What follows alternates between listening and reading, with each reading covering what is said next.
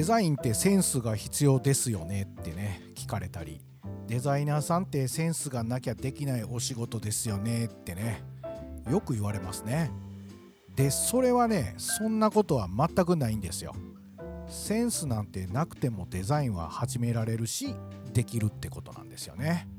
もちろんセンスがある人これは有利に働きますよね。でこのセンスって言葉なんか第六感的な感じがあると思いますけどね。センスあるねって言われてる人の多くはさまざまな視点を養えてると思うんですよ。これ前回もお話ししましたけどね。情報収集して考察すると。この繰り返しがそもそも思考するということであってこれらを繰り返すことで視点がどんどん養えていくと。あらゆる視点が持てるようになると情報収集の仕方が変わってきますね。で考察の仕方も変わってくると。これらを無意識にできるようになるって状態。こういうのがセンスがあるっていうことになる気がしてます。あらゆる視点ってなんやねんっていうとね常識にとらわれないなんなら非常識なこととか極端なことを考えてみるとかね。自在にいろんな角度から考えてみるってことなんですよ。そうないなって思ってることにヒントがあったりするんでね。ただねこれがねなかなか難しいわけです。はいこんにちは。北直哉です。私北直哉のデザインを作る話。そして作る時に感じた話など10分前後の小話としてお届けしています。作りストボイスマイワーク。本日はね第6回。アイデアを出すということをテーマにお話をしていきたいと思います。私センスがないんですっていう人はねセンスがないんではなくて物事を捉えたりする視点が養えてないだけなんですよ。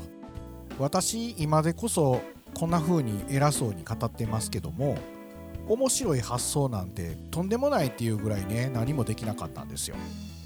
だから会社で働いてた時の同僚とかね美大出身でバリバリのクリエイティブ思考な人に絶対かなわんわと思ってね嫉妬してましたね。でもねその頃は忙しい時間がないなどの言い訳でね情報収集して考察するという繰り返しなんてあんまりしてなかったんですよ。この収集して考察するって話ね前回も話してますけどもこれらを繰り返すことで次第に視点が変わってくると。でもね結構これ続かないんですよ。途中で邪念が入ったりするんですね。要するにこんなことの繰り返しでは実作業が進まないんじゃないかってね。実際にデザインのお仕事をしながらだと現実なことを優先して考えたりしますね。時間内納期がないなんてね。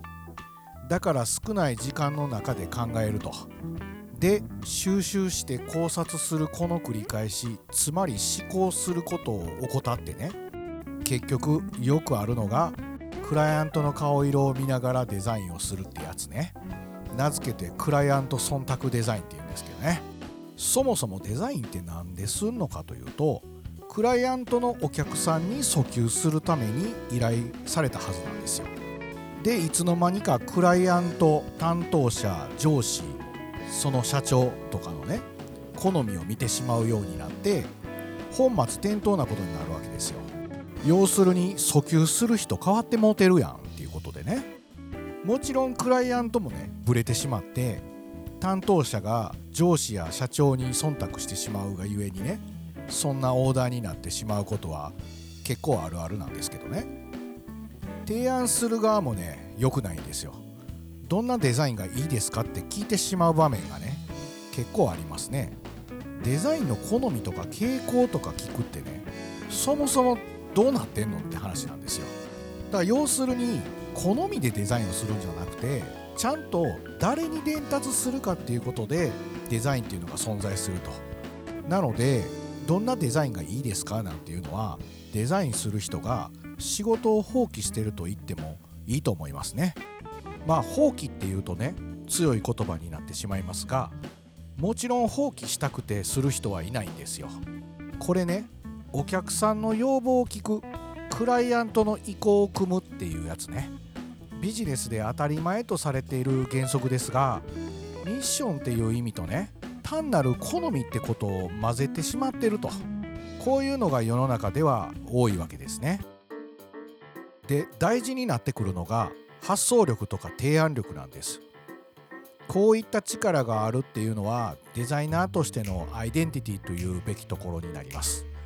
発想力や提案力などこういった力があることでミッションに対してブレないと。好みでデザインを議論しないと。そんな進め方ができますね。クライアントの意向は汲み取りながら発想力や提案力をぶつけていくと。そうすると相手の想像になかったことを刺激したりするので建設的なコミュニケーションにねつながっていくはずです。で発想力提案力こういった力はねどんな案件においてもしっかり思考すること。これをちゃんとしていると身についていくわけですね。じゃあここでねアイデア出しのヒントとなるポイントをねお話ししていきますがこれはねデザインのアイデアだけではなくて企画を考えるのにもいいです。でね何よりリサーチをして考察する。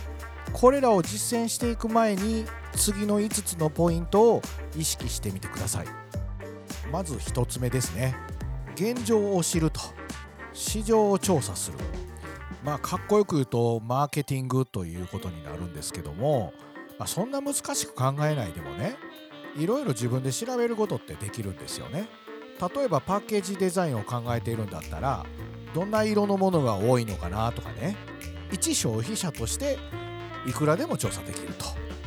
通販のお仕事だったら実際に自分が注文して顧客になってみるっていうのもいいですよね。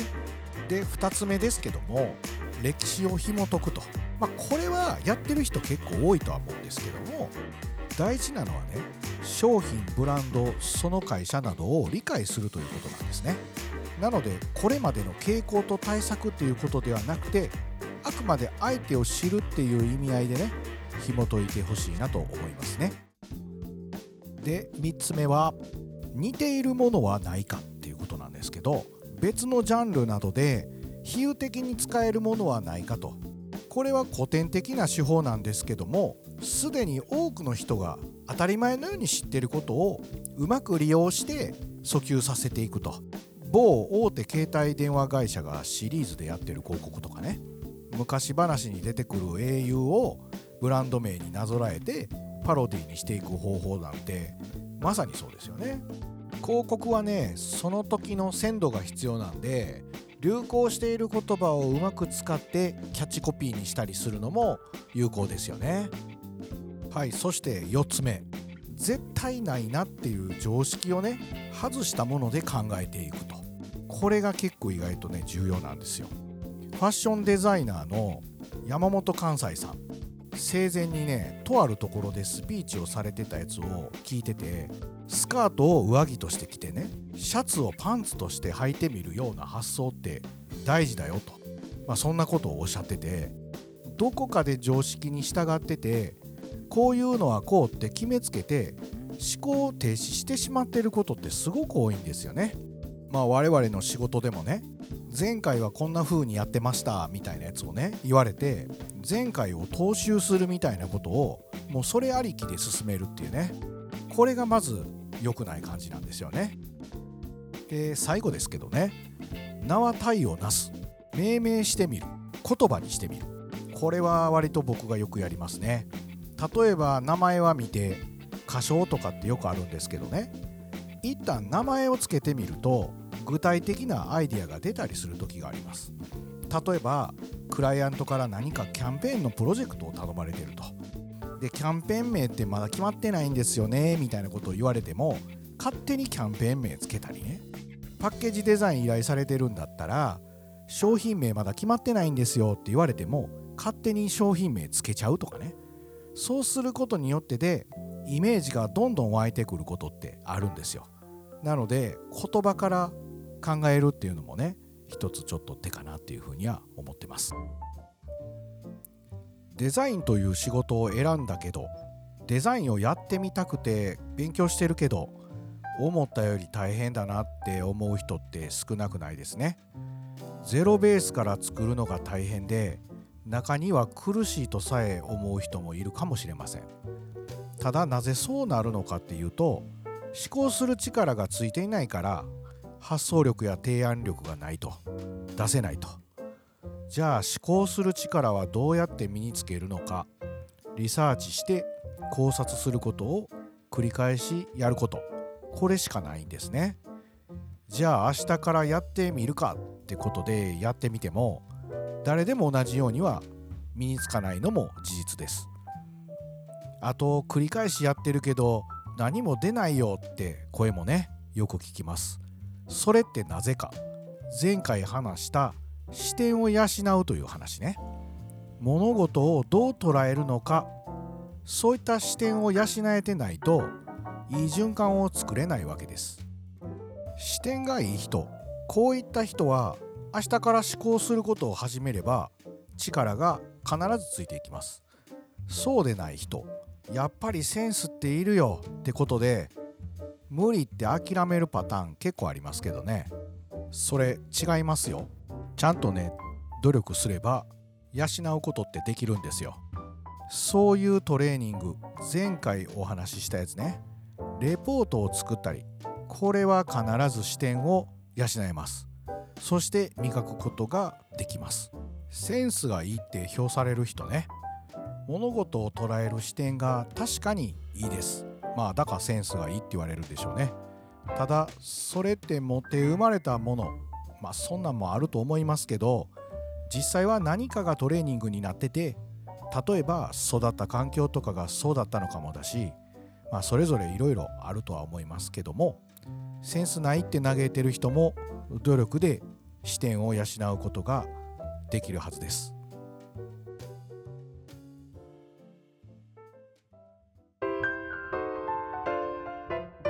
ツクリストボイスマイワークは不定期で配信しております。デザインをこれから始める方最近始めた方デザインはしてないけど興味ある方にお聞きいただきたいと思っています。次回は思考する力を身につけるってお話をお届けしたいと思います。前回の視点を養う思考をする。今日の配信のアイデアを出すってお話のまとめ。3部作の最終です。え？3部作だったんやってことでね。ってことでお楽しみに。ではまた。